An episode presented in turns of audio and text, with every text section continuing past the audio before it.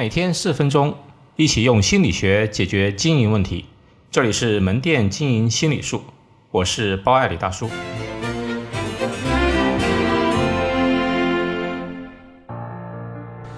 基于互惠原理的真诚服务，以下是本公众号粉丝楼云霞的文章。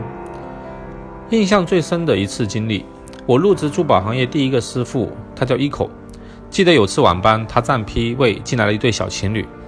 这对小情侣的穿衣打扮呢非常随意邋遢，但是两个人要看我们专利产品七十份的钻戒要六万多。在这个过程中呢，有接二连三的各种奇葩问题，而且他们的防备心呢非常重。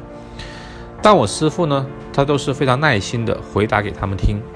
就这样过了两个小时，他们后来还要考虑一下。过了几天呢，我们又把他们约到门店，这次聊天好了一些。得知他们是在菜市场卖菜的，早出晚归，非常辛苦。还得知呢，过几天是那个女孩的生日。就这样又接待了一个多小时，他们还说要考虑考虑。他们走后，我们就在那里讨论。怎么样消除他们的防备呢？突然想起了那个女孩过几天的生日，就想着给他们一个惊喜。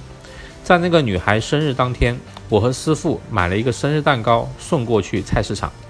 到现在我还清晰的记得他们当时的那种惊讶、感动、害羞的眼神。然后第二天，他们就过来买了那个六万多的女戒和一个一万多的男戒，而且还介绍朋友过来找我们俩，又买了一对五十份的钻戒。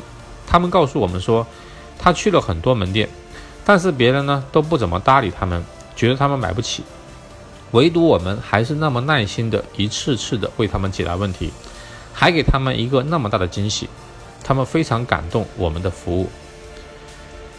互惠原理呢，在本公众号其实已经提了很多次了，用心服务本身就是一种惠，自然呢会换来顾客的好感及首先购买的决策。